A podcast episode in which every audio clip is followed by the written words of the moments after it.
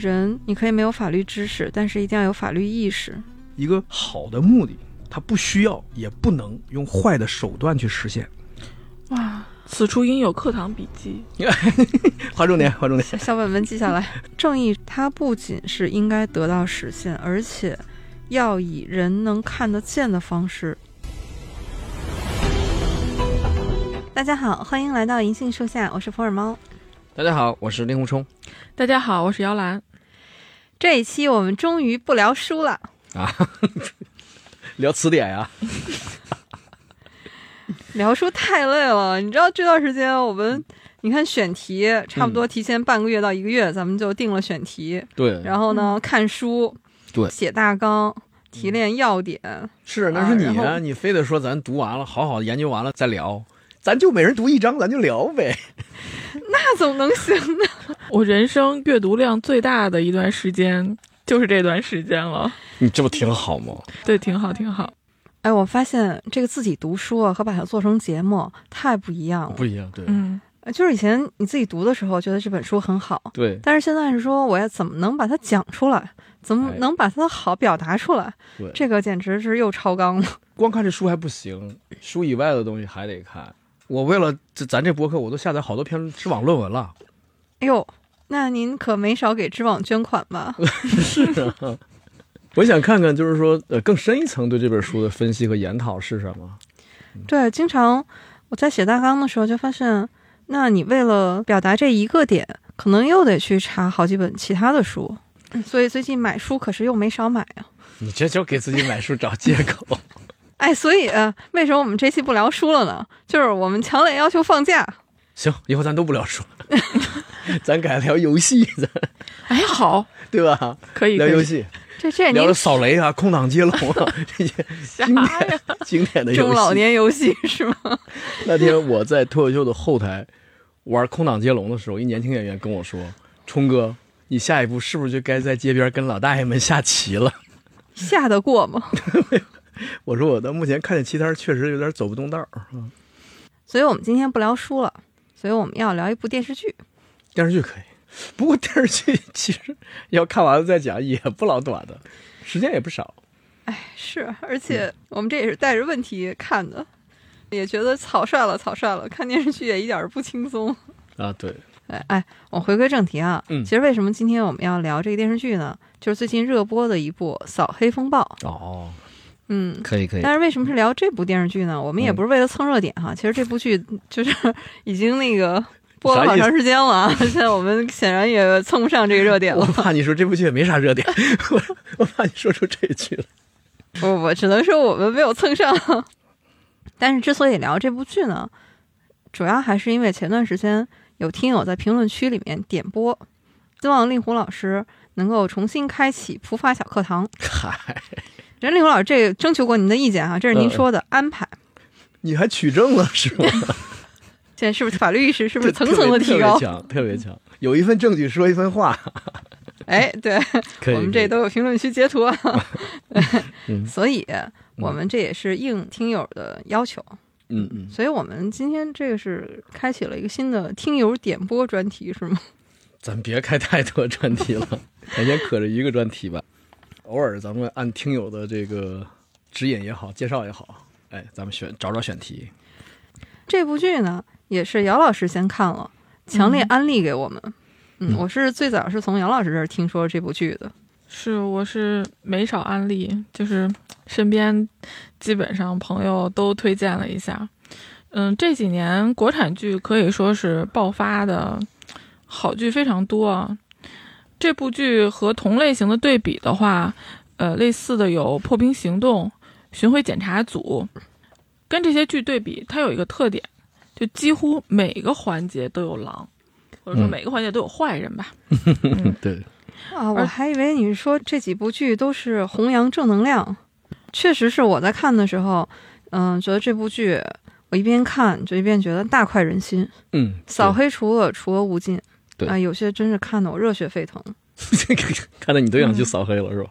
而且这部剧它结合了很多国内的真实案件，最后剧做出来可以说对得起这么好的素材。看剧的时候那种代入感非常的强。对这几部剧都是非常有现实意义的，哦，对对。对，特别是《扫黑风暴》，至少是有三个全国性的大案嘛，嗯，都是嗯。大家在新闻里看了好多遍的，就是大家对细节其实掌握的挺多的，不是那种别的剧说咱不知道下一步情节是什么样的。嗯，但这部剧如果你知道三个原型案件的话，看过新闻的话呢，你对它的走向多多少少有一点知晓，所以他就好像把细节给你演出来一样，就是告诉你你还不知道那些内幕。这个就是影视作品的一个力量了。以前我们看新闻的时候，当然也是会义愤填膺，但是在看影视剧的时候呢，它有很多细节的表达真的是触动人心。就像我在看那个《扫黑风暴》的时候，我印象最深的是里面有一个菜霸的那个案子，其中有一个细节，就是那个卖菜的大哥在警察面前哭诉，就被菜霸欺压嘛，他只敢偷偷报案。啊、也不敢去做笔录，就几乎就是哭着去跟警察说：“说我这还有一家老小，如果被他们知道了，我怎么办？”我当时真的气得浑身发抖。就这个其实就是一个普通人为了谋生，一家老小这么奔波操劳，就是他们是很小心翼翼的在守护自己那个小小的那一份幸福，但是在这样一个黑恶势力，在这种菜霸的这个欺凌下。就你的幸福特别脆弱，嗯，对，而且这这些家伙可恶就可恶的，他只敢欺负老实人，对他哪敢欺负说难说难听点，他敢哪敢欺负亡命徒啊？他不是说谁亡命徒我跟谁干，不是，他就是谁老实，就是逮着一个老实人能往死里欺负。对，因为你看，就是菜场上这些菜贩，嗯，嗯，就已经是很普通的劳动者了，被这些菜霸欺负，哎，真的特别气愤。所以后来我看那个菜霸被抓了以后，这些老百姓就自发去给警察送锦旗。这个时候，他们终于敢去做笔录了。就我看到这儿的时候，真的是长长的舒了一口气。我觉得，其实每个普通人都是应该有尊严的这种生活的。对，所以我在看这部剧的时候，真的是觉得大快人心。哎那你没做我们这个工作，做我们这个工作的话，能见到很多活生生的例子。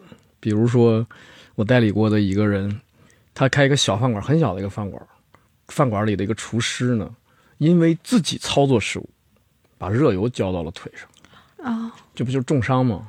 嗯家里来了之后呢，这个孩子这个厨师承认说是我个人过失，跟老板没关系。家属来了之后呢，农村的爸爸妈妈来了之后呢，也在农村筹集了一些钱，但是远远不够这个医疗费。嗯那老板就说：“那这样吧，毕竟在我店出的事儿，剩的钱我出，但店里没那么多钱啊，找了一个小贷公司贷了十万块钱。嗯，但是这个小贷公司呢，后来就在咱们北京警方的扫黑除恶里给打掉了，当年还没打掉，就这十万块钱，表面上账面上借十万，拿到手剩七万了，最后还了他们一百三十多万。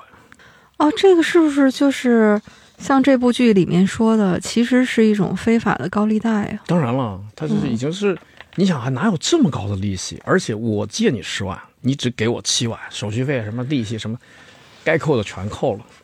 所以我这就是我想说的，刚刚猫猫说的，为什么那么老实的人你要逮着他欺负？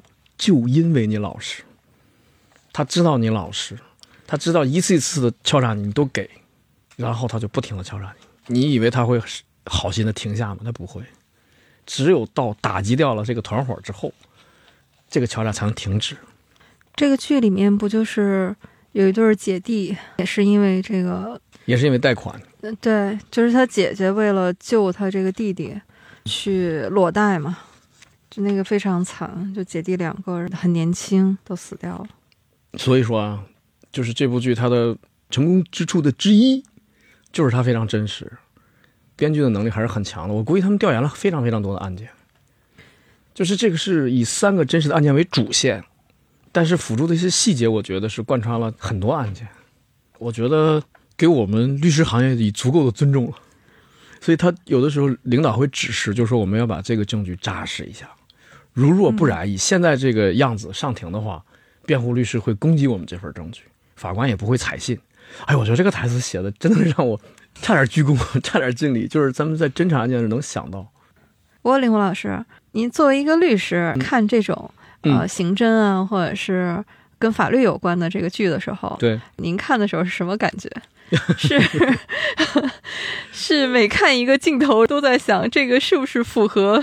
啊，对对对，我我第一我也想学一点，因为我不是学刑侦出身的嘛，我也想学一点，就是说在前头，因为我们接手的都是已经是公安人员就侦查差不多的案件了，就是他们是怎么侦办的，然后我也想学点东西，然后我也想就是说，在我脑海中已有的法律知识相印证一下，抱着学习的目的态度来看这部剧。嗯那在您看来的话，这部剧的很多细节的安排，觉得还是比较真实的。哎，对对，嗯，能体现出法治的精神。因为这部剧第一集这个开头第一个镜头就是一个律师，李成阳，李成阳，对，但这个得稍微吐槽一下吧，因为律师如果见当事人的话，是不能不能在一块儿的，不能走来走去啊，吃着喝着呀，不能把食物带进来啊，这个在现实是做不到的。啊，对，就是在看守所的那场戏，对。就是马帅和、呃李成阳然后在一起，对，呃，那一段是肯定是不符合法律的规定的。不是编剧写错了，他实际上是展现他们在看守所里面是有内应的，对，是有人违法违规给他们操作这些事儿的，不是说这些事儿是随随便便的、轻轻松松的。杨老师，就是那个马帅，我记得我第一眼看过去的时候，我就觉得，哎，这个怎么这么熟悉？肯定在哪儿见过。但是呢，在万达，上次在万达，我肯定是在某部剧里见过啊。但是呢，又不是马上就能想起来。嗯是无证之罪，李丰田。李丰田，Toyota 李是吧？这名字国际化呀。那可是我心里的头号恶人啊，就是国产剧里的头号恶人。对，那那这个老师是专演坏蛋吗？在那里面演个恶人，在这里面也演一个，但是风格完全不一样。那个《无证之罪》就是在哈尔滨拍的。是吗？嗯，哎，你应该那个补一下那个我要。补一下，我对对对我不好意思，我没那部剧非常精彩，嗯在那部剧里面呢，就是演马帅的这个宁理老师，嗯。他就演一个，哎，其实我们有点剧透了哈，但是他在那个里面就是演一个非常，我都觉得不能不能叫他凶手，简直就是个疯子，哦，是又狠又疯狂，是这么一个人。但是你看，在《扫黑风暴》里面，这个嗯马帅嗯。其实他就完全不是一个狠人儿，哦对，对吧？他就是还有点很很柔情的一面儿，对，他真是演什么像什么，因为嗯他演这个马帅的时候，他这个性格也完全是贴着这个人物走的，嗯嗯所以这个是好演员。嗯嗯，对马帅他是那种出场的时候，你觉得他挺狠的，对。但你越往后看，你就越发现他在这些恶人里面就根本排不上，对，甚至他可以算是坏人里的好人，好人里的坏人，就是哎你不太好界比较复。杂的一个人，对就我觉得他是在反衬李成阳，因为李成阳是没穿警服的警察，嗯，所以就是说李成阳说，我敢保证，我跟他这十四年，马帅没有杀人，没有放火。但是李成阳同志嗯，这个一出场的时候，是真的看不出一点好人的样儿来 就是太浮夸了。整个对不管是对服化道，还是台词，还是那个表演，我都不知道后来他是怎么转折的。就是他还是演那种痞气更到位。对对，对对，只能说孙红雷老师的演技啊，确实是超越了我们的欣赏水平。是不是只能演余则成？孙红雷这次的这种表演啊，我是有点慢慢入戏的感觉。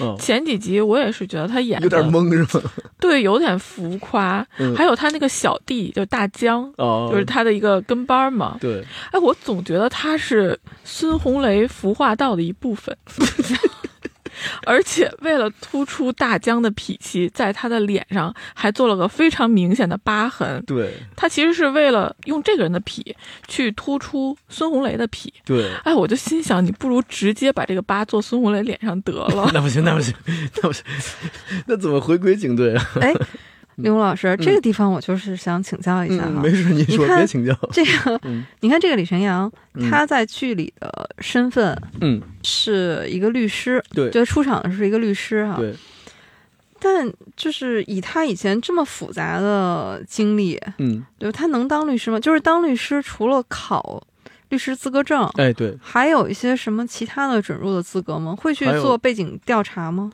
这还有就是那个没有受过刑事处理，说难听点儿，说俗语，你就不是劳改犯出身就可以了。哦，就没有其他的对，这种。但是未来还有就是必须法学专业毕业，未来还有一个哦条件了。嗯，过去我们那年代还没有这个条件。但像李成阳这种就是被警队开除的，其实不是一个特别关键的啊，对他不是刑事审判的，嗯他要是比如说他在那个任上犯过什么罪，被处理过，哪怕就判了个缓刑，他都考不了了。他在看守所里面和马帅的这段戏，刚才咱们已经说了，对肯定是违规的哈。对嗯，但是就马帅是因为打架进的看守所，嗯，这个进看守所在法律上是需要什么程序呢？这 什么程序？就是是必须别人嗯那个告他吗？还是他可以告，但是是公安机关来决定的。公安机关也可以依职权主动来抓，抓走了，然后给家里发一个拘留通知，这不就拘留了吗？最近看这些新闻，因为也有好多哈跟拘留有关的案子。对，拘留是有几种吗？因为好像有，拘留三种。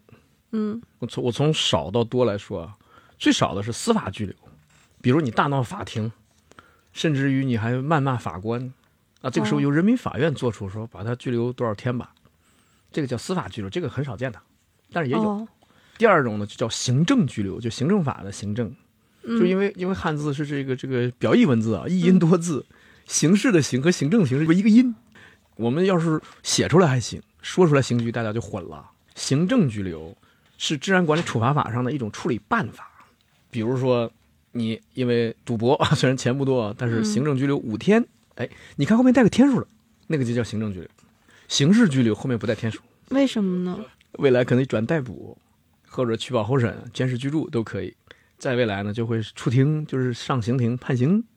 所以刑事拘留呢，只是你这个案件刚刚开始；行政拘留呢，就是尾巴了，就是你处理完了，最后的一道就是给你关几天，到日子你就走人了，这个事儿彻底结束了，这个叫行政拘留。嗯，那我可以理解为，呃，刑事拘留就是犯罪了，是吗？哎，对，把你拘那儿，公安机关继续查你的这个案件的证据，查实了之后移送到检察院，检察院核对完了之后呢，再起诉到人民法院。整个这个过程你都在看守所里关着呢。我们经常说的这个所谓这个案底，对吧？哈，经常会有人说啊，他有案底。对，这个案底是拘留就算案底吗？啊，不算，要受就是这个定罪了给你。就是刚才您说的这几种嗯，司法拘留、行政拘留和嗯刑事拘留，对，这个都不算案底是吧？啊，不算，就是哦一定是给你处理完了，说判决呃盗窃罪成立，判有期徒刑一年，这时候就有了。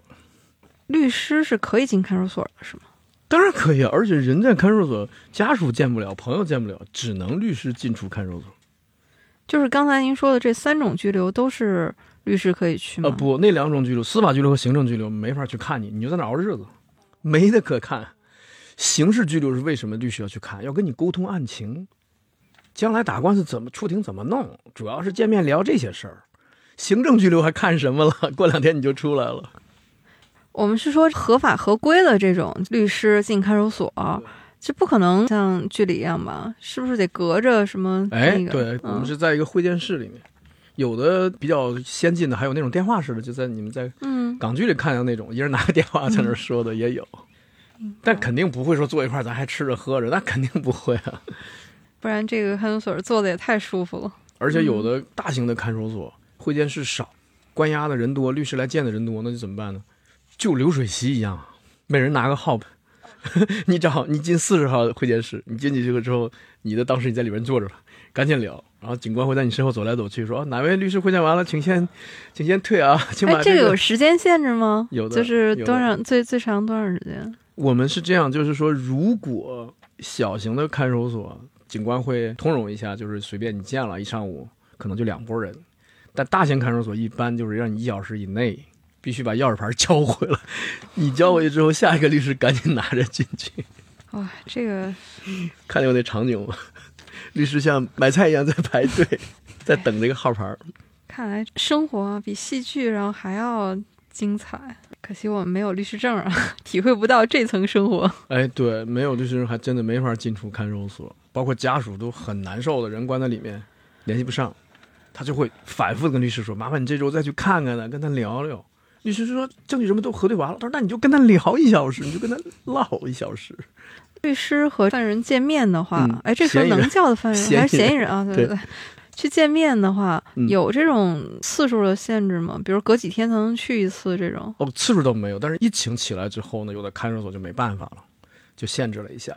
之前是不限制，所以这也就是家属为什么老让我们去，他觉得里边那么孤单，你去好歹能唠一唠。让你去陪他待一会儿。哎，就是这意思。尤其是外地的案子，嗯，就家属就非让你去。有一次我在湖南的案子，就我每月得去一次湖南。看守所是都在派出所里面吗？哦，不是不是，就是啊看守所是以区为单位，每个区有一个。哦，但是你像北京市东城区、西城区，寸土寸金，所以呢，他就在昌平区 也租一块地儿盖的看守所。那为什么这个剧里面，我记得有一个徐小山就在开始敲诈孙兴嘛？应该是派出所给关起来了吧？，对，哦派出所那叫临时羁押，如果决定拘留了，必须送看守所。但是他能羁押多长时间啊？临时羁押应该是二十四小时。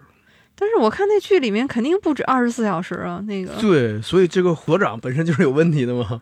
后来包括他的徒弟都说，说领导你这个赶紧，时间可能差不多了哈。没有没有，不是说赶紧时间差不多了，而是说那个徒弟就是说你师傅你变了，你不是当年那好警察了。哦，有这样一场戏，他自己也难过的哭了，就觉得自己在这个路上，这个违法犯罪的路上越走越远了。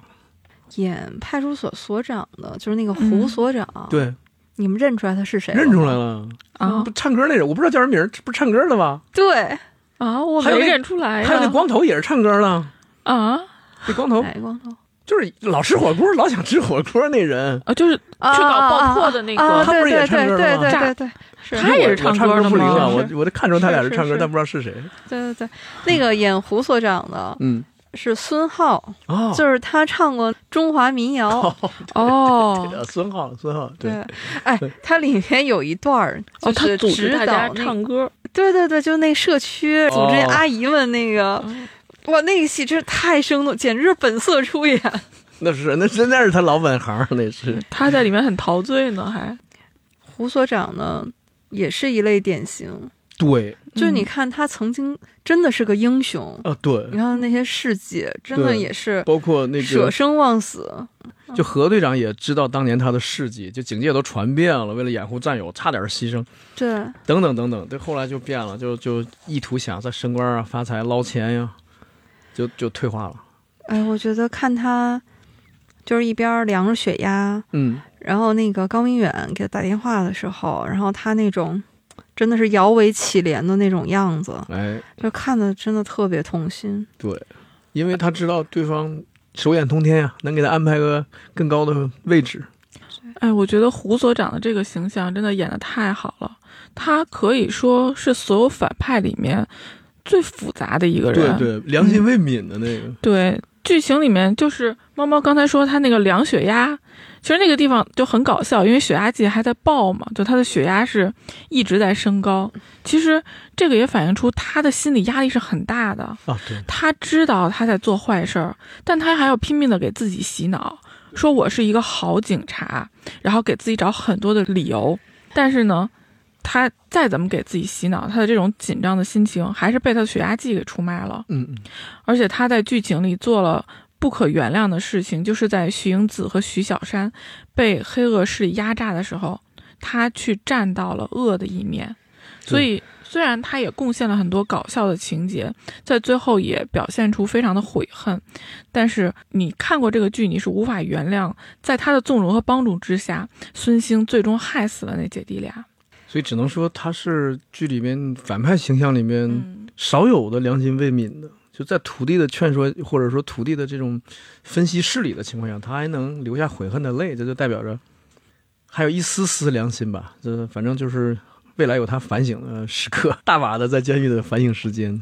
嗯说到这儿，有一个法律上的问题啊、嗯然后也是请教林虎老师，在这个剧里面设计的呢是说这个徐小山给孙兴发微信嘛，其实是有敲诈的那个意思，对，就是他这个行为，就是真的已经构成了敲诈罪吗？哦，是的，而且你看啊，他那个数额不就是他要那个三千嘛？嗯，对，三千正好就算是起刑点吧。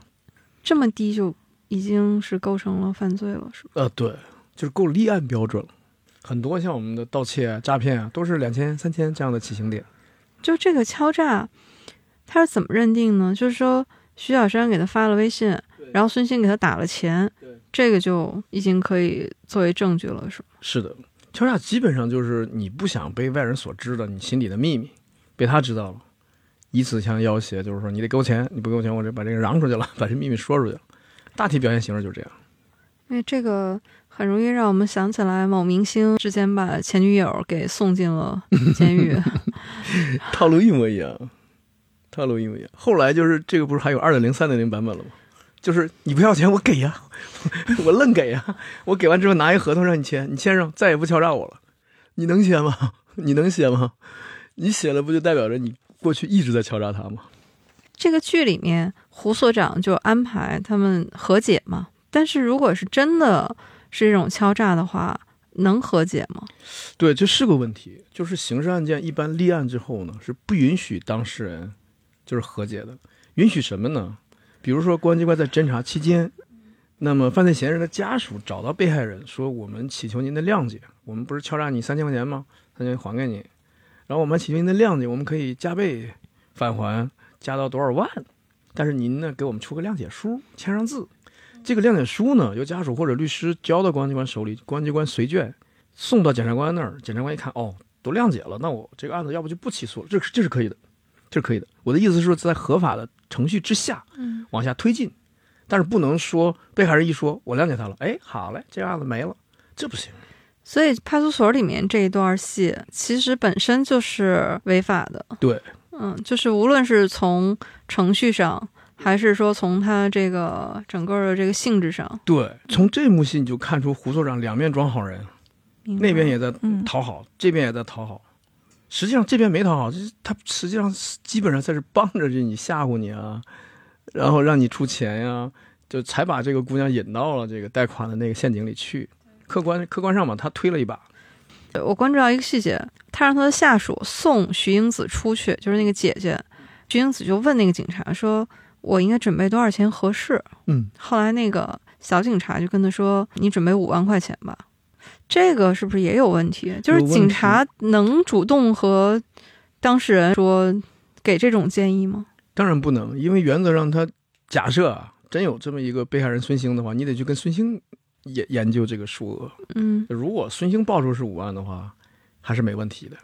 所以那个小警察基本上也算自首，他也向何队长坦白，就是说我也分到过钱。这个孩子不是所长带出来的徒弟吗？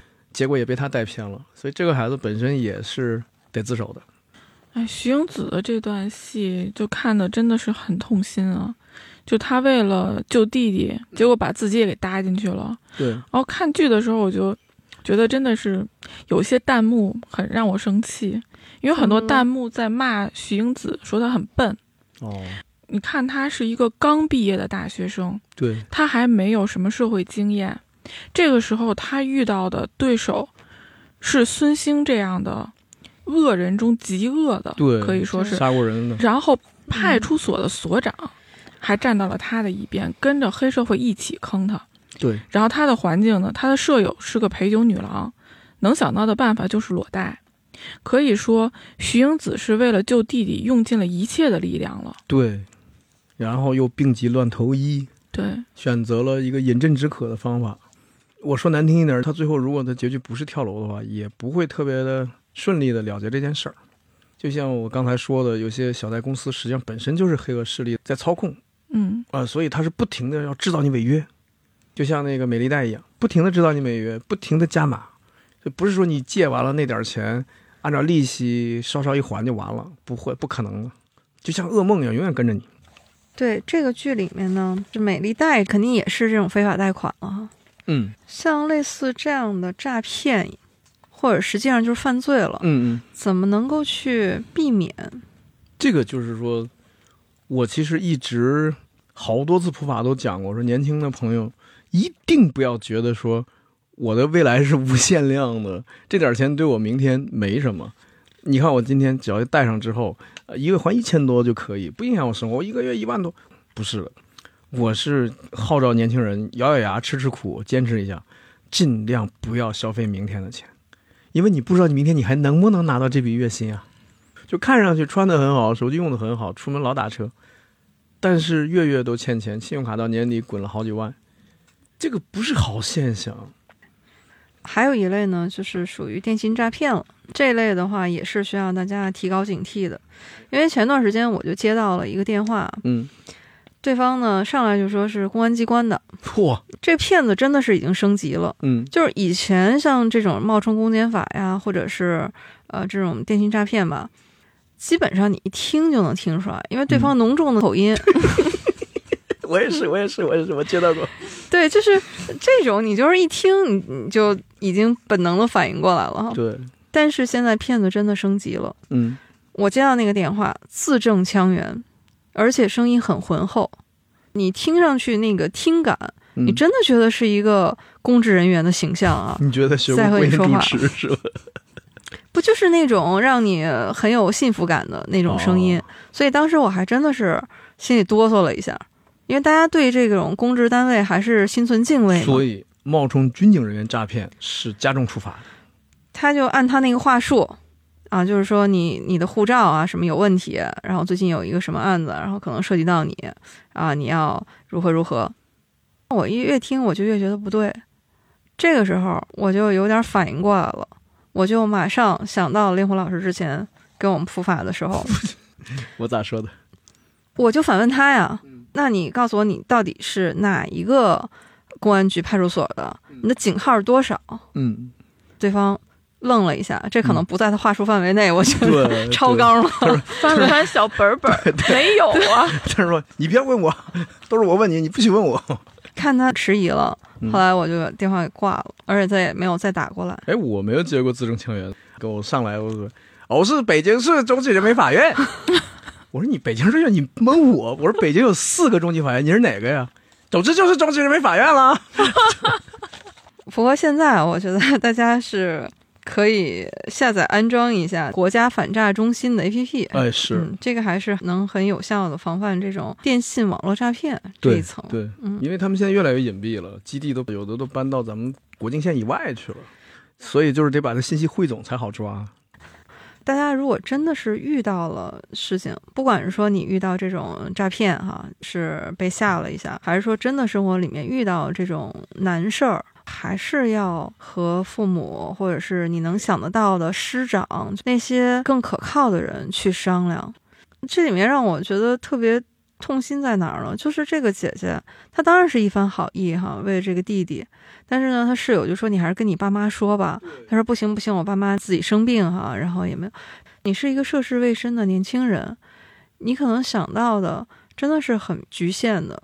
嗯，那你的父母或者说你的长辈，就那句老话说的好吗？他们真的是走过的桥比你走过的路多，他们至少从人生经验上对，能给你一些指导或者是帮助，可能不至于最后这么大的悲剧。是这样，多跟几个人商量没坏处。哎所以这又是一声叹息。所以这部剧看的时候，就看到这些剧情的时候，真的是心里面是很沉痛的。包括后来这个徐英子是被孙兴那些人性侵了嘛，对，嗯，然后到派出所去报案，结果被这个所长那真的是连吓带骗，嗯，他那个案也没立成，对，而且呢，我觉得所长的意思就是说，还有点儿说你要是嗯可能是不是诬告哈、什么这这种反咬一口，没错。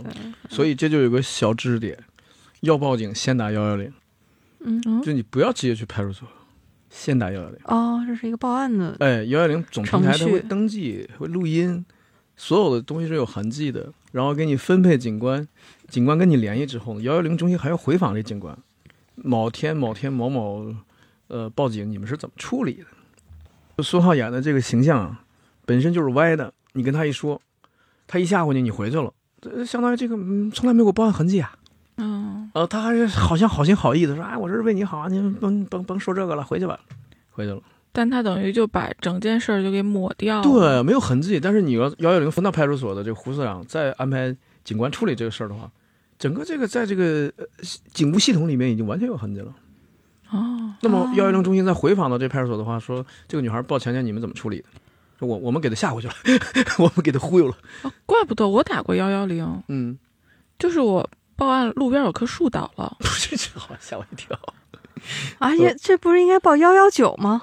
不是不是？报市政应该这个是。因为那会儿我在上高中，我也不知道该打什么，我就知道幺幺零，然后打了幺幺零，对方态度非常好，说这个事儿不归我们管，但是呢，可以给您留一个园林局的电话，哦，然后给了我园林局的电话，园林局又给了我一个什么电话，总之我就是打了三个电话，第二天我再过去，那个树真的栽回去了。哦，哦我我打过两次，都是在冬夜里帮醉鬼，已经坐在树底下动不了，我怕他天亮冻死了。过一会儿真有警车来，两个警官把他搀到警车里拉走了。嗯，那个时候我还非常小，我就体会到了这种幺幺零的效率，真的是很重视。但是这里面，英华老师就是，我想到一个很严肃的一个问题哈。，对，大家都知道，这个性侵的维权可能是一个世界性的难题，哦对，非常难。嗯，嗯，那作为女性，如果真的遇到这样的事情的话，我需要自己举证吗？就是不需要，不需要。因为基本上你看那个电视剧里面，他为什么能吓唬住这个女孩儿？就是你证明不了自己是不情愿的嘛。但实际上，就是不应该是女性来证明的哎，对，就是这个是女性陈述就行，跟警官说清楚，我不情愿，我不情愿，我说了 no，或者说我喝醉了，我失去意识了，需要他来证明你情愿，就是就这个这个证明关系在男方。所以如果说他承认啊发生了这个行为，但是我认为他自愿，那他进监狱就差不多了。明白。遇到性侵的话，就是一定要第一时间报警，在警官甚至在医生的指导之下，处理所有的证据嗯。如果你自己都处理过了，痕迹都毁灭了，体液都消失了，都没有了，洗过澡了，那基本什么都没有了。还是一个取证的问题。哎，对，就是个取证的问题嗯。但是到了这个取证之后，就是说主观上，实际上我必须得说，这个还是偏向于保护女性的。所以女性只要说一句“当时我不自愿那令狐老师，就是最近我们也知道有一些比较受关注的案子嘛，因为最新的一个进展，前两天我们也看到了，就是其中那个王某文的妻子，她不是提出来说要诉周女士诬告嘛，呃，或者是什么寻衅滋事哈，我看对啊她写了两条，嗯那他这个能成立吗？”，不能成立啊。首先，他说出这番话就很外行了，这是你能告的事吗？人人家从前到后告你了吗？嗯、就是就这个案子原则上你是案外人，要告得王宝文站出来告，而且只能向公安机关，不是向法院诉说谁谁诬告陷害我了，不得公安机关立案调查。诬告陷害不是自诉罪，中华人民共和国刑法里面只有八个罪是可以自诉的，比如说重婚是一类，就是哪一个人要觉得他的配偶跟别人又登记了，你可以去法院告他，告成了就他就坐牢去了，这叫自诉。自诉只有八个罪，诬告陷害不在这里面。所以不能说我站出来我要告谁诬告陷害，我去法院立案去，不可能。但是我看他也委托律师，委托律师是代报案，律师帮你就是说，可以跟王某文一起到派出所立案，跟警官说哦，怎么怎么怎么样。对，就是得被诬告的人对啊，去他是被害人、啊，。嗯，对，所以就是这个案子就是离奇，就离奇在这儿嘛。那看来这个案子还有后续，我们还得再关注一下。是啊，那这个这个东西还有两个后续可观察，一个是张某的这个定罪量刑问题，对，一个就是公安机关是否又立了一个周某的诬告陷害，这是吧？这是所以这个事情从爆出来到现在，真的是一浪接一浪，这作文一篇接一篇，批改不过来了，我都。我最近真的觉得啊，没点法律知识啊，就是这种热点新闻都看不明白。是，所以每次一出来，都得请令狐老师您给那个解读一下这个 呃通报，然后到底说的都是什么意思？对，我也觉得挺有意思。嗯，对对，所以我们这个法律知识啊，就是这么跟着令狐老师层层的提高啊。都快超过我了，将来你们就当律师了。其实我觉得很多时候，其实锻炼的还是阅读理解的能力。对对，嗯，所以这个时候大家会反过来想，哎呀，我中学应该学好语文啊。你发现很多工作、很多事情最后都归结成一篇文章，所以就是到了职场，年轻的朋友们到了职场，两种能力，一种是写，一种是说。如果你两种能力都具备，你升迁会很快。令狐老师，你是又准备开个培训班吗？对，欢迎大家购买我的课，职场演讲与写作。又是一个遥遥无期的课是吗？对，三节课仅售九千八百八。哎，你说到这个写作啊，这个剧里面还真有一个，我觉得是相关行业的，就是有一位黄西，黄西，就是黄瓜的黄，西瓜的西。哎，不不不是，是一位那个漂亮的女士啊，哦就是江疏影演的那个黄熙，啊想起来了，那记者那个记者。哎呀，这个记者那真的是怎么看都不太像个记者呀。扫黑风暴里啊，嗯其实还是很多老戏骨的，对，哎，嗯，所以那个戏呢，你看起来都很舒服，都很流畅。嗯，但是也有一些就是你看着就出戏的。嗨，那不就是谁是谁和谁是谁吗？咱们先不说这个演技啊，我就是说剧情上，呃，我也有点不太理解的地方。就这位记者呢，他是去暗访，就暗访那美丽贷嘛。后来他取了证以后呢，就被警察给截胡了，就 是某小生演的警察。然后就说，那这个我得作为证据，就不能给你啊。反正俩人就因为证据的这个事儿哈，反正翻来覆去的就产生了很多联系。这个就是我的一个问题了。嗯，记者去暗访，他如果发现了证据的话，是有义务第一时间提供给警方吗？还是可以他直接做成节目？这个倒没有明确的法律规定，但是从这个常识角度来讲，你还是第一时间提供给警方，因为你没有执法权嘛。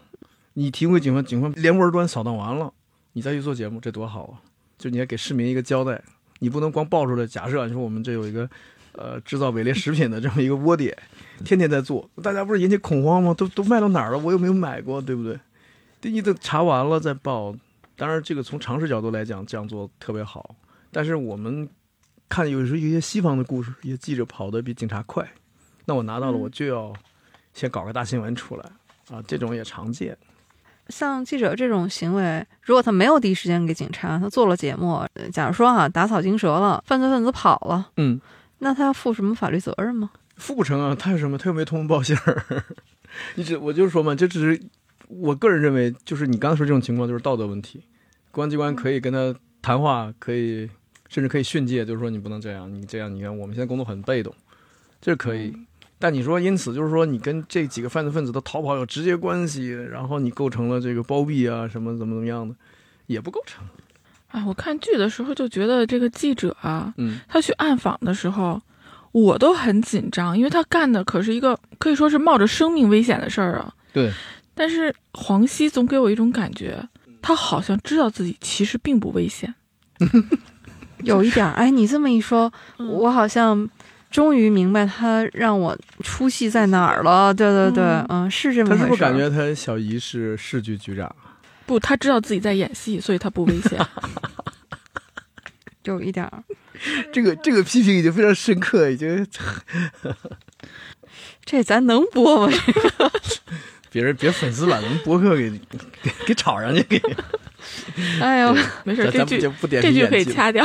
啊，行行，不点评演技的是是是不点评演技了。对对，这部剧里面的，就是在老戏骨当中，王若飞老师的这个演技，那可真是逼真。哦是，就是他演的那高明远那种城府、不动声色，对那个老辣，哇，那个真的是演技封神。对对对对，哎，我觉得《扫黑风暴》里的反派真的太出彩了，尤其是高明远和孙兴，就这是两种完全不同的坏，对，而且他们的表达方式一个放一个收，嗯嗯，就是让你在看这种坏人之间还能看出那种对比的火花，真的是很厉害。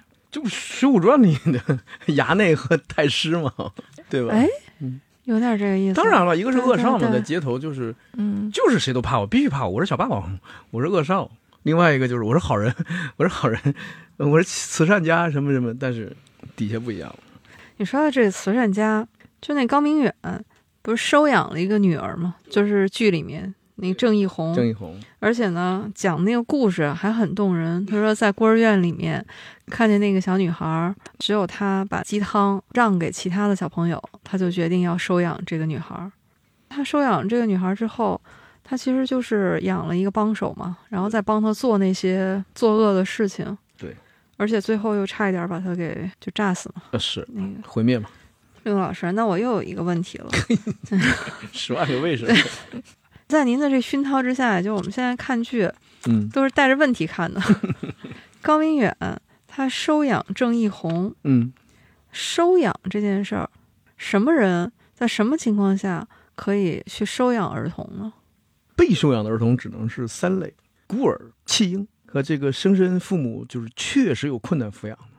那反过来就是说，这个夫妻收养的话，得双方都同意，不能一个人同意就把孩子抱回来了。高明远他在剧里是没有妻子的，单身男性收养一个异性一个小女孩，年龄要相差四十周岁以上。那感觉按剧情来说，应该不符合这个没差那么多吧？设定啊。所以我就说，那只能倒推，高明远比郑一红大四十周岁，要不然不合民法典关于呃收养的规定。那被收养的儿童有年龄限制吗？比如十八岁以下？对，必须未成。哦年啊，成年的还怎么收养啊？嗯 成年的原则上他就得自己养活自己了。我说到那个王若飞老师，就在这部戏里面，就是演马帅的妻子的那个演员，就车晓。对，嗯，车晓，他以前跟王若飞就合作过，也是一部刑侦题材的电视剧。怎么有这么多我没看过的剧？什么名字？这部剧我强烈推荐，嗯，那叫《沉默的证人啊，我看了这个也好看，》，特别好。推荐给你。这什么？对对对沉默的你一定要看无证之罪。嗯，对，都跟证有关。你对，看这怎么都好像就 那部剧呢，它其实是讲的是犯罪心理学，嗯说用犯罪心理学来探案，呃，一个探索。当然，在里面车晓饰演一个呃女警察，在那部戏里面，这两个人的演技也都是非常精彩的，而且那部剧剧情的设计更是惊心动魄，嗯嗯环环相扣，就没有一点血腥暴力的东西，但是你看了就是悬念迭生，所以那部戏也是非常推荐。这我得看。嗯哎我觉得车晓演的这个大嫂，每次一出场都能抓紧我的眼球，就真的是气质太突出了。她的部分没展开，我都觉得有点可惜。不过主要是马帅的情节，因为是主要在十四年前嘛，他就纠缠在主线里的那部分有点早，所以我看剧的时候还一度怀疑大嫂也是不是也跟这个犯罪有关。哎，是给人这种感觉啊，感觉他也想掩盖点什么东西。对他有一种亦正亦邪的气质对，而且他急着变现跑路。他应该就是因为马帅说他们杀了人嘛，哦，对他知道这个嗯事儿，这是李成阳一直想追问的，还不知道的。对，所以他就担心回头套现不了了，因为他有孩子要养，对，也是可以理所以。他知道找谁套现，他就知道找那个人，因为那个人也有这种买我这张嘴、买我这个秘密的这这个理由。但是我非常佩服她，一个女人，嗯你看最后等于那些人是把她给绑架了，但她就是能死扛到底，非常佩服。所以人家还是有大嫂的气质。就大嫂去找的那个人就是董耀嘛，就那个区长。这个里面我就特别佩服这部剧，就是有一个细节，董耀去杀那个麦兹利是把迷药先下在了饮料里边。到专案组办案的时候，说这个董耀想不起来当时这个饮料是一瓶什么饮料了，说这个证据链儿没有办法闭合，所以有问题，就一定要把这个想起来。哎，这地方我还真有点没看懂，得请教一下令狐老师。就怎么样叫证据链闭合？他就说我放在饮料里，这个不行吗？嗯，不行，是这样的，民事诉讼的叫优势证据。嗯，你是原告，我是被告，谁的证据占优势，法官就可能判谁胜诉了，可能五十一对四十九就赢了。但是刑事审判呢是绝对证据，要达到百分之百。所以有的时候我们做辩护呢，我们不是给你凶手是谁，我就告诉你凶手不一定百分之百指向我当事人就可以了，你就得判决他无罪。就你必须得说，这个全世界再没有第二个人能干这事儿，就是你。这个时候他犯罪成立了。嗯，有的时候我们就会说，那在相同情况下，你家公诉人你给到我这八份证据加在一起，他们家邻居吴老二可能也符合呀。哎，那犯罪嫌疑人不唯一了，不唯一你就得判这两个人都无罪，所以就是必须是闭合的。刑事审判是非常非常严格的，要求绝对证据。看这一段让我特别触动，就是他其实是在传递一个信号，就是程序正义。啊，程序正义，对，对，就是所有的一切，就像刚才令狐老师说的，一定要严丝合缝的符合法律的规定，哎不能有一点含糊的地方。哎，我就有一个案子，我就打的程序啊，我打什么你知道吗？我打的就是你的提讯笔录出现十四次，但是看守所做的进出监舍的记录是十八次，我就在法庭上那你那四次，对，请公诉人给法官解释一下，那四次把我当事人带到哪里去了？我是不是可以怀疑刑讯逼供？因为那个提讯室是有录音录像的，嗯你带到了没有录音录像的空间去了，带哪里去了？但是我也证明不了，但我可以合理的怀疑，你不带到这儿，你不录音，你不录像，你这就违反刑诉法了。刑诉法要求必须审讯录音录像，那四次干嘛了？笔录没有，录音录像没有，这都是可以打的点。这个也是我最近听您普法小课堂嘛，然后也是一个学习到的。为什么说程序正义很重要？正义它不仅是应该得到实现，而且要以人能看得见的方式去实，现。这句话特别好。妈妈 说这句话太好了。啊，对不是，这我也是从书上看来的哈。实质上，我理解它就是法律程序的一种公平正义。对，还有另外一句话，也是一句名人名言，不算老话，名人名言也是送给大家，就是一个好的目的，它不需要也不能用坏的手段去实现。哇，此处应有课堂笔记。划重点，划重点，小小本本记下来。划重点。我们在生活当中也是，你比如说，我已经当当父亲了，我有孩子了，就我我不能靠打孩子来实现，来来展示我的爱吧，对不对？这就是不好的方式。有的父母他真的是爱孩子，但是咣咣的给打了，哎，这就是一个好的目的用了坏的手段去实现了，把这好的目的也玷污了。那个阿加莎那本书嘛，《无人生还》，他其实就是一个退休的法官，他就觉得生活中有很多是法律制裁不了的事儿，对所以对他就充当了一个这个地下法官，嗯，对嗯。而且我们总是对那种所谓的行侠仗义啊，好像你就是处罚一些这个被治惩罚不了的人，特别憧憬。我不知道您怎么看啊？就是以前我也会觉得这个挺大快人心的，就是在我们看来，就是他只要越界了，他以他的，你比如说像蝙蝠侠或者这样超级英雄，他以他自我的定义，好人我保护，坏人我清除，那他一个人就主宰这个世界了。我觉得最可怕的就是，那这个好坏的标准怎么来定呢？难道说就是你的好恶就能决定吗？有一天他偏了之后，就是不同有观点的也算坏人了，这可麻烦了。所以这个也是一个程序正义的一个问题。另外，老师，嗯，那我们说到了程序正义，嗯、在这个剧里面有一个非常重要的环节，是关于孙兴的死刑。其实他是先判了死刑，但是又没有死。我们当然知道这个是有原型的哈，云南的孙小果案，但依然觉得匪夷所思。那是死刑啊，这个我不专业不太懂。死刑的宣判是要经过一道一道非常严格的程序的吧？因为这是应该是最严格的程序对了。我给你讲一下，死刑第一，基层法院做不出来判那个死刑判决，必须中院以上做出来。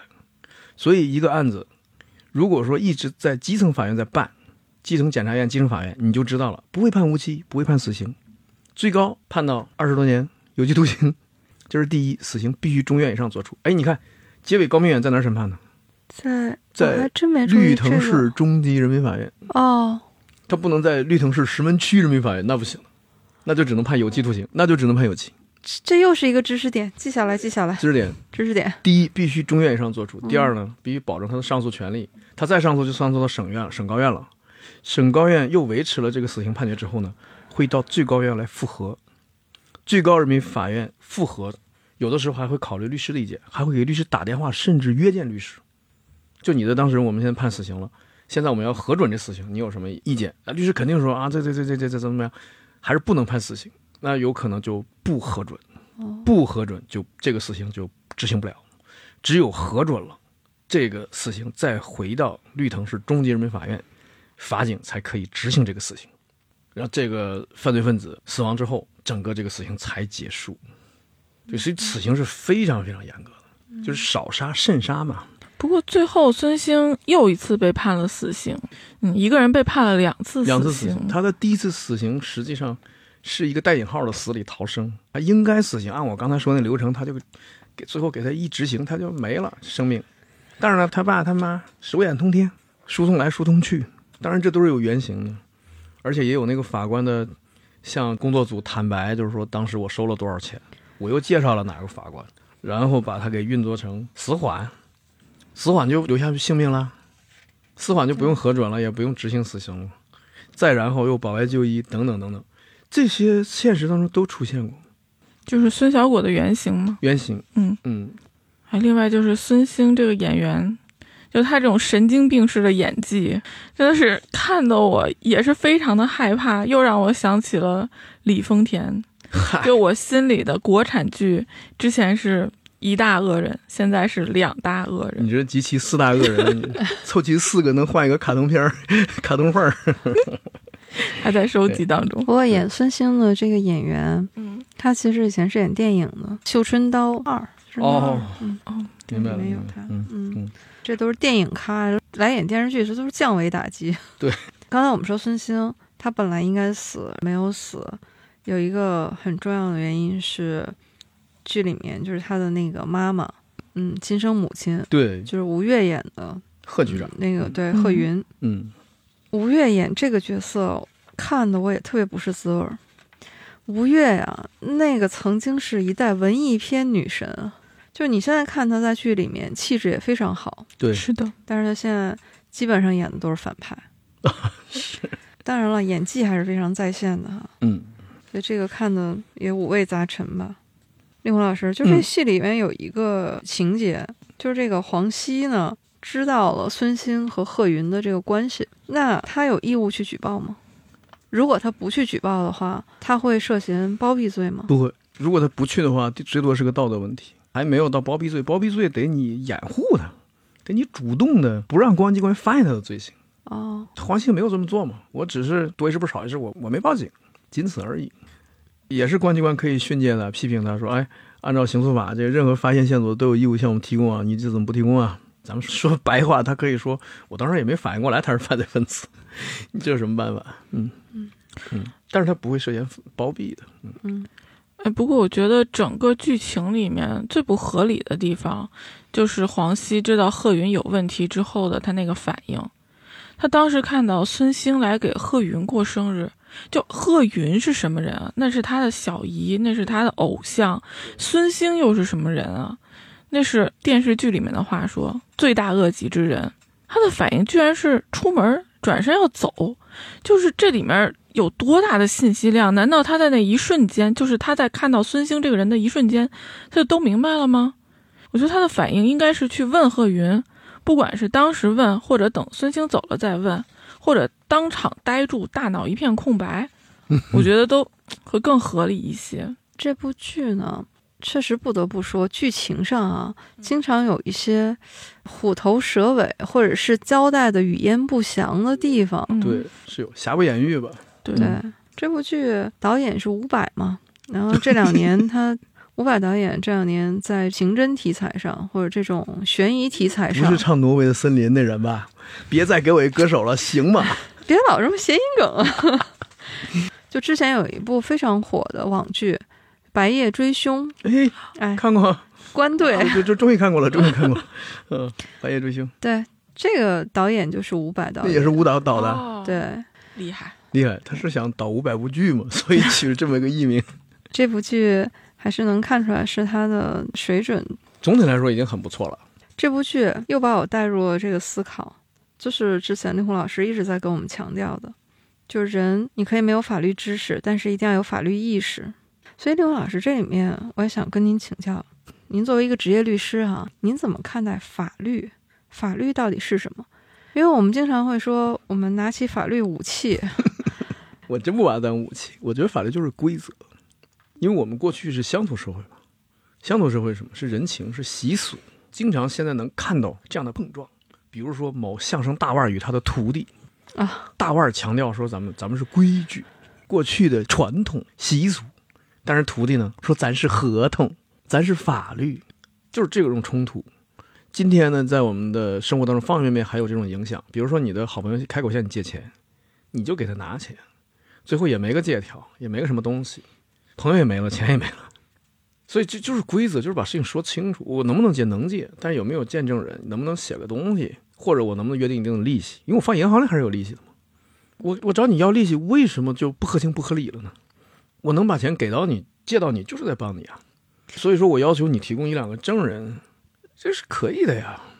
就是我觉得，所以我觉得法律就是一个规则，包括你看我们现在骑电瓶车多少时速啊，对，是否戴头盔啊，就是我们生活当中各个方面都是在规则化。所以你不要畏惧法律，你应该先去学习它，了解它。规则跟知识是不一样的。你不知道一个知识，你就直接说我不知道，我以后得多看书多学习。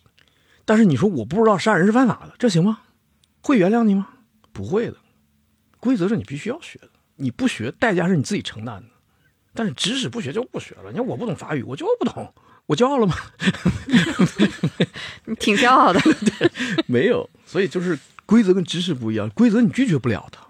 我可不可以这么理解？我们所谓啊尊重法律，其实就是在尊重规则，对，就是要去遵守规则。尊重规则意识，无论你是过马路也好，或者说你到一个公司也好，你先问一下那规则是什么样的。包括你公司内部有管理手册，这就是公司内部小法律。除了你公司这东西不好用了，不管用了，但是在公司内部它很好用。有的公司是旷工五天开除，有的是三天开除，这能一样吗？不一样。所以就是有这个规则意识，你到哪里问问说咱什么样的一个规则，包括吃饭谁请客还是 A A 制，这也是一个规则。说好了就是说好了，嗯所以要说在前头。对。嗯但是如果你不知道，我就说规则，如果你不知道，那后果你自己承担。你不能事后痛哭流涕说：“哎呀，我的法律意识淡漠，我不知道杀人是犯法的。”这个没有用的。林凯老师，嗯，这个又引出来另外一个问题。我们承认我们在法律上知识是欠缺的，因为这个太专业、太精深了嘛。嗯，所以这个时候，我们是不是应该有问题去找律师，把专业的事情交给专业的人呢？啊，这个也是很多。就经常去遇到事情的时候，如果我确实不了解，那我去请律师咨询一下。对，这个是其实是很必要、很必要的。其实，在西方那种发达社会已经完全做到了，有很多事情他都会说：“我现在不能答复你，我要问一下我的律师。”你看这个就很好嘛。而且很多东西，其实你等出事儿了，你哭着喊着来找律师的时候，可能所有证据都灭失了。但是你之前问律师会说：“你这样一下，这样一下，这样一下。”其实是在帮你固定证据。就像扁鹊讲过的那个，说我大哥的医术为什么好？没生病他就给你治好了，就是这个意思。防患于未然。对，能不能在未发病的时候，律师就帮你诊断一下、处理一下，而不要最后已经得必须手术了、搭桥了、开胸了，这个时候你还夸，而这个律师手本领真好，可是你本人已经伤筋动骨了，你知道吗？令华老师，您作为一个专业律师，您怎么看待您律师这个职业？就律师他到底是一类什么样的人？就为什么我有这个问题哈？就是为什么我们经常会有一种律师就是替坏人说话的这样的一种感觉呢？这个是多数人都会这样想，但是我们就必须得给大家反复的解释，不能这样想。你说好坏是法律判定吗？是道德判断。是道德判断吧。然后这个好坏的定义是随时调整的，在某个领域它都不一样。太主观了。比如说，在孩子眼里，上课只要你说句话，你就是坏学生了。这个好坏是随时调整，它不是客观的。然后这个时候，你说律师本人也定义了，这是一个坏当事人，我不给他辩护，这不行吧？所以我觉得律师应该最客观、最中立。就在我们眼里，只是大家都是人，我们讲的是人权，不是好人权。嗯，说人权只有好人能享受，那这人权就不存在了。因为你先得判断好坏，而你又判断不了好坏。对，美国一个法律电影，那个被告坐在轮椅上，记者采访他说：“你干了那么多坏事儿，就说你为什么要寻求法律的保护？”他对记者说：“他说如果法律连我这样的人渣都不保护，也不会保护你们。这个逻辑，这个逻辑 嗯、匪夷所思啊！这个逻辑确实是要思考一下。但是他说的有点道理，对，有一点道理。你反过来想，就是我说的这个道理，就是说，如果先把我定义成人渣，然后就可以不管我了，就可以随便弄死我了，那不是说某一天你一个好人要是被贴上了，嗯网上的你的某一个行为被误解掉了，然后你的辩白的机会都没有了，你在道德上、在法律上你都被判处了死刑，那可太麻烦了。所以说，我们要是事先就做了好坏的判断的话，唉，我给你讲一我的前辈，他做什么呢？就做死刑复核，就是很多死刑犯的家属会找到他，他会去最高院跟法官谈，说这个当事人最好还是重审或者改判，他不要执行死刑。他跟我说，他说我救下来一百七十条人命，但是我必须说，这些人绝大多数是该死的，只有两个是冤案，这两个人最后判的是无罪，翻案了。啊、哇，如果他没有去做这份工作，这一百七十个人都执行了死刑，就有至少两个人是冤死的。哇，好值得。向这位前辈致敬。对，因为他说我努力的让高院不要核准那么多死刑，所以你说他们是不是坏人？他们在他们家乡的法院已经判处了死刑，立即执行了。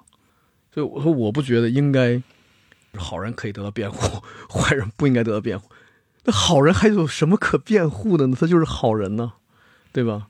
而且我也很悲哀的发现，就是说，呃，我们同行说的，武汉的那个杀律师的那个嫌疑人，最后上了法庭，为他辩护的依然是一名律师。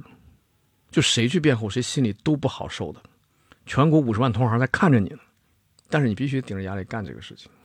就是法律赋予人的权利义务。对，所以就是他的权利，哪怕我就说难听点，哪怕最后他是死刑立即执行，在这个过程得有律师帮他一点点的去维护。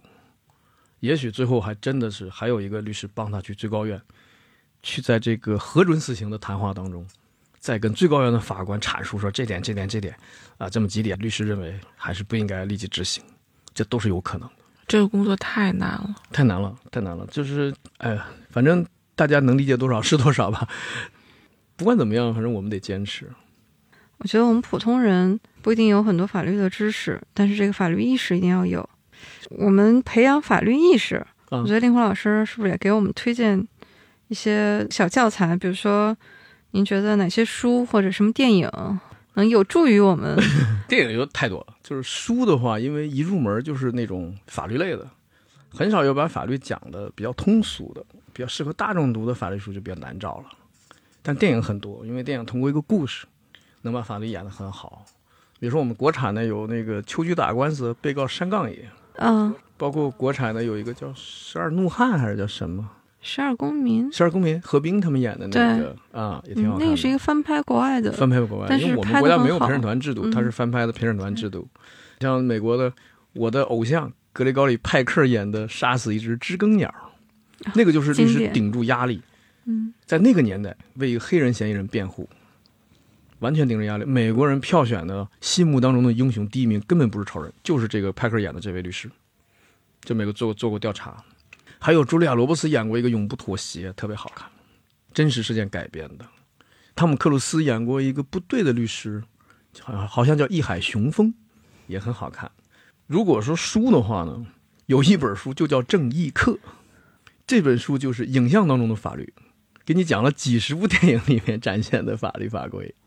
如果说电影你搜不到的话，你先把这本书搞一搞，这本书里给你介绍了好多好多法律电影，然后你就照方抓药，挑几部想看的去看嘛，哎，我想看这本书。就叫《正义课》啊。哎，要不咱俩定个学习计划，把这本书看了。啊，好，这这本书很容易看的，而且他还把法律电影分了类，比如说有有侦查类的，有什么论辩类的，或者说证据类的，啊，挺好的，挺好的一本书。结果我看了两页就去看电影去了。可以啊，其实他就是讲电影的呀，他给你介绍一下这部电影，有的还有一点点剧透，还给你讲讲后面就是真实的案子是哪个。